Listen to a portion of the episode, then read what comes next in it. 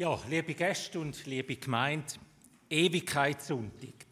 Ewigkeit ist ein großes Wort. Wir können das fast nicht ermessen. Aber es ist da, wo die Bibel sagt, wo Gott uns ins Herz hineingelegt hat. Da, wo Gott ein Mensch tiefst als Mensch ins Herz hineingelegt hat. Jedes bei uns macht sich Gedanken, irgendwann einmal über die Ewigkeit. Jedes, der an einem Grab steht, macht sich Gedanken, wie es weitergeht.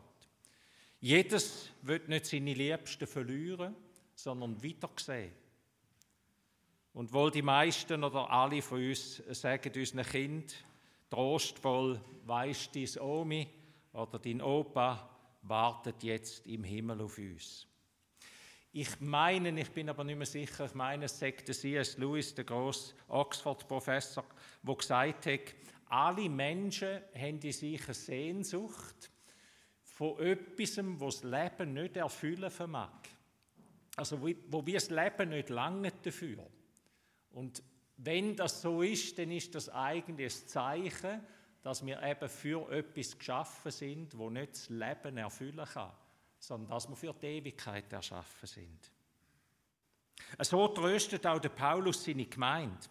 Der Thessalonicher, wir haben es vorher in der Lesung gehört, der Christ des Thessalonik, da schreibt er, ich will, dass ihr wisst, was mit denen passiert, wo schon gestorben sind, was mit euren Lieben passiert, wo sie sind. Ich will, dass ihr nicht trauert im Sinn von ohne Hoffnung trauern, sondern dass ihr mit Hoffnung trauert und Abschied nehmt. Denn wenn wir glauben, dass Jesus gestorben und auferstanden ist, sagt er, dann dürfen wir wissen, dass Gott auch uns auferstehen lässt und uns zusammen mit Jesus Christus ins ewige Leben, in die Herrlichkeit hineinruft.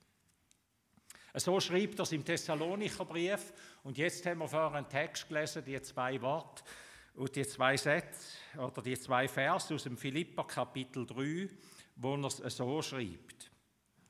Unser Bürgerrecht ist im Himmel von woher wir auch den Herrn Jesus Christus als den Retter erwarten, der unseren Leib der Niedrigkeit umgestalten wird, so dass er gleichförmig wird seinem Leib der Herrlichkeit, aufgrund der Macht, mit der er sich auch das All zu unterwerfen vermag. Unser Bürgerrecht ist im Himmel, sagt die Bibel. Man könnte das Wort Bürgerrecht auch mit Heimat übersetzen. Es wird im Griechischen für beides gebraucht. Unsere Heimat, unser Bürgerrecht, unser Dihei ist im Himmel. Dort haben wir das Bürgerrecht. Und das sagt der Paulus, wo selber, wo er das schreibt, im Gefängnis sitzt und sich auf sein römisches Bürgerrecht beruft. Römische Bürger haben im ganzen Reich Schutz und Recht genossen. Und so hat man ihnen nicht einfach können in einer Provinz so einen Prozess oder nicht einmal einen Prozess machen und sie einfach irgendwie wegtun. Und darum hat er sich auf sein Recht berufen, dass er römischer Bürger ist und ist so zum Kaiser auf Rom gebracht worden. Und dort wartet er jetzt im Gefängnis. Das ist Bürgerrecht, ihr Lieben. Das ist Heimat. Wenn ich mich frage, was uns Christen bedeutet, dass, dass unsere Heimat der Himmel ist, dann ist das wie der erste Punkt. Heimat bedeutet Recht. Heimat heißt, du hast es Recht. Wenn ein Schweizer, eine Schweizerin irgendwo auf dieser Welt in schwere Not geratet, dann ist letztlich eine Heimat ein Staat da, wo sich für seine Bürgerinnen und Bürger einsetzt. Sechs, dass man sich heimholt mit einem Sonderflug. Sechs, dass man mit ausländischen Regierungen oder was auch immer Kontakt aufnimmt und verhandelt. Der Heimatstaat ist für seine Bürger verantwortlich, im besten Fall, und setzt sich für sie ein, wo sie auch immer sind. Wenn unsere Heimat im Himmel ist, dann dürfen wir wissen, dass auch unser Recht und unsere Hilfe aus dem Himmel kommt. Der Paulus unterstricht das am Schluss von seinen Gedanken, indem er sagt, es ist der gleiche Christus, der uns erlöst hat, der, der auch das All, Himmel und Erde geschaffen hat. Er, der zusammen mit dem Vater und dem Heiligen Geist alles geschaffen hat, alle Gesetze, wo wir davon leben, alle die ganze Weltall, er, wo über allem steht, er ist unsere Hilfe, bei ihm ist unser Bürgerrecht. Ich meine, wir reden viel über Heimat in diesen Tagen und Wochen und über Bürgerrecht. Hunderttausende von Menschen werden immer wieder aus ihrer Heimat vertrieben. In Armenien, in verschiedenen afrikanischen Ländern. Wir können ja fast nicht nach mit aufzählen. Hunderttausende von Menschen verlassen ihre Heimat, weil sie keine Lebensgrundlage haben dort, keine Zukunft. Sie sind auf der Suche nach einer neuen Heimat. Und Hunderttausende von Menschen leben in fremden Ländern und sehnen sich aber zutiefst innen nach ihrer Heimat, weil sie dort eigentlich sein wollen. Um mehr und mehr als 200 Menschen werden als Geiseln gefangen gehalten in diesen Tagen von der Hamas bei dem Terrorakt im Gazastreifen. Und ich glaube, die, die vielen Menschen, die wollen auch nur eins. Die wollen auch nur zurück in ihre Heimat. Zurück zu ihren Liebsten heim. An ihnen sehen wir, was Bürgerrecht eigentlich bedeutet. Der Staat Israel kauft sie frei, indem er drei Gefangene, palästinensische Gefangene, freilässt, um einen von diesen, von diesen Geiseln, eine Person, eine von diesen Geiseln, kann zurückholen Das heißt Bürgerrecht. Noch viel krasser hat das Israel in 2011 tun. Sie haben den israelischen Soldat, den Gilad Shalit, der von der Hamas ebenfalls entführt worden ist und fünf Jahre lang als Geisel gehalten worden ist. Sie haben ihn freikauft im Gegenzug für 1027 palästinensische Häftlinge. Heimat bedeutet Recht, ihr Lieben. Heimat heißt, die Bibel sagt, wie viel mehr hat uns das Blut von Christus freikauft, wenn wir im Leben auch wissen um dass man danach etwas freikaufen kann. Wie viel mehr hat uns Christus freikauft für die Ewigkeit mit seinem Blut? Heimat bedeutet Recht. Heimat bedeutet, ich habe Bürgerrecht. Wer weiß, dass seine Heimat im Himmel ist, der weiß, dass Jesus alles für ihn tut, alles, wirklich alles. Und durch alles, durch Höch und Tief, durch Freude und Schmerz, durch Erfolg und Niederlage, durch alles durch wird er mich letztlich in den Himmel innen freikaufen und heimbringen. Mein Bürgerrecht ist im Himmel. Und das ist nicht nur eine Hoffnung, wo wir sagen, ja, wir hoffen ja schon darauf, dass es irgendwie denn so darf weitergehen. Die Bibel sagt, das ist ein Recht. Allen, die ihn aufnahmen, gab er das Recht, Kinder Gottes zu werden. Wer Bürgerin und Bürger vom Himmel ist, der lebt von einer Gewissheit, nicht von einer Vermutung. Und ich habe viele Menschen begleitet in meinem langen Pfarrerleben, viele Menschen, die ich erlebt habe, die keine Gewissheit haben, wenn es um Sterben geht.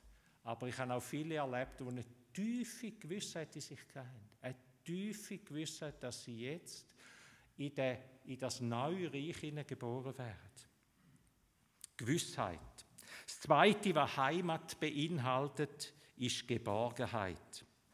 Nicht nur der Gölle und wie sie alle heißen mit ihren Heimatliedern, nein, alle, die auf Reisen gehen und ferne Länder geniessen, die schwärmen von allem Möglichen und sie sagen immer wieder, aber es ist auch wunderschön heimzukommen. Unsere Heimat, meine Heimat, meine lieben Menschen, man vermisst in der Fremde die Berge, und die Farben, die Brüche und die Wohnung, die Hai und alles Mögliche. Der Paulus sagt es so, der Himmel ist nicht nur ein schöner Gedanke für den, wenn wir am Grab stehen von jemandem. Nein, der Himmel ist auch ein Sehnsuchtsort.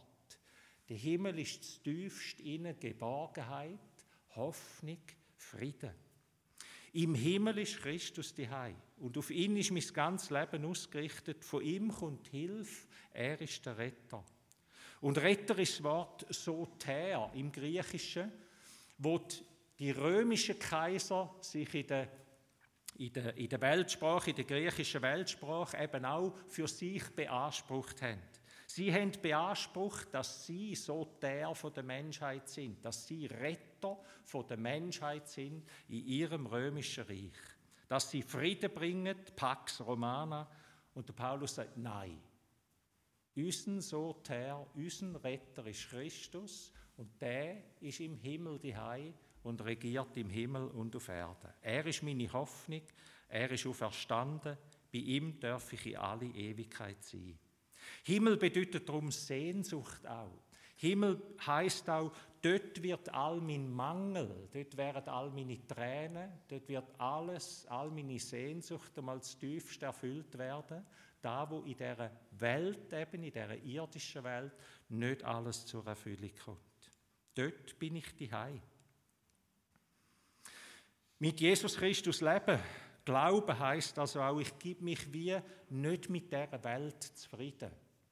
Und ich glaube, da müssen wir immer wieder lernen. So schnell bin ich, sind wir alle einfach in, in, in dieser Welt gefangen oder in dieser Welt die Und wir müssen lernen und dürfen lernen immer wieder, ich gebe mich nicht zufrieden mit dieser Welt. Ich gestalte die Welt. Ich habe ein Ja zu dieser Welt.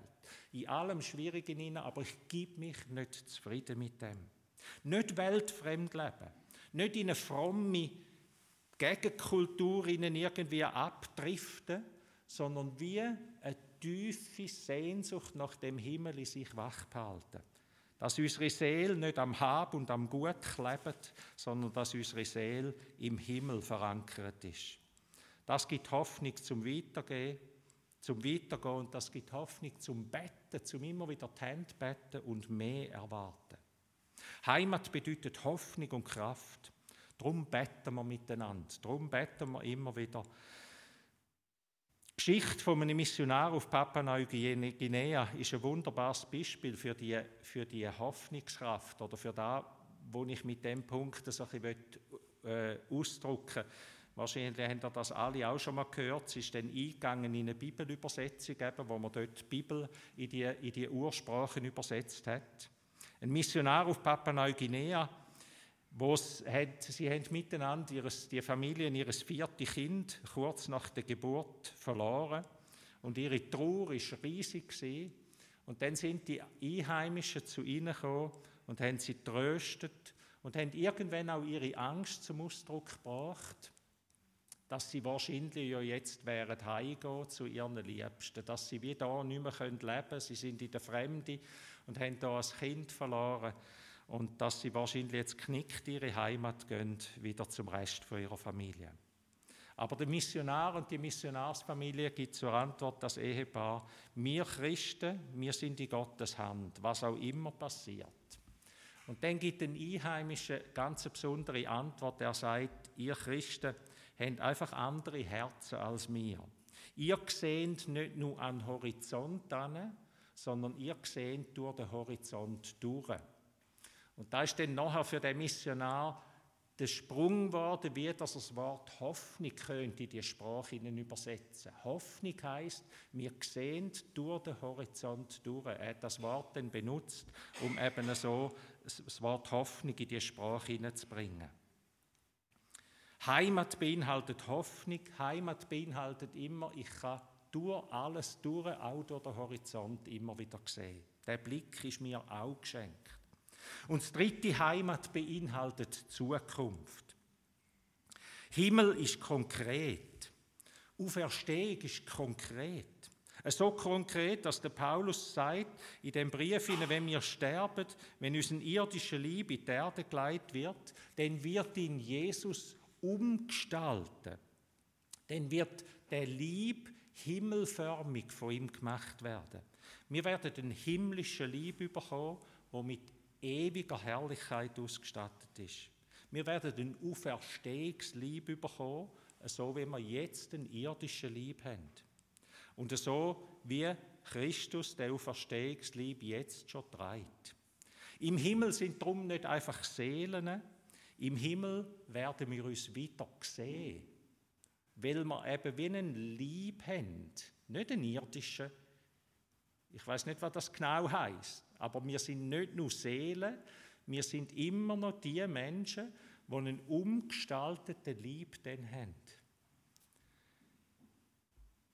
Eine ewige Stadt, ein ewiges Zuhause, mit unseren Augen werden wir Gott sehen und im Licht stehen. Das sind alles die Bilder für da, dass wir dann eben nicht einfach nur verloren gehen oder wie nicht mehr Personal um sind, sondern dass wir ganz eine personale Zukunft haben.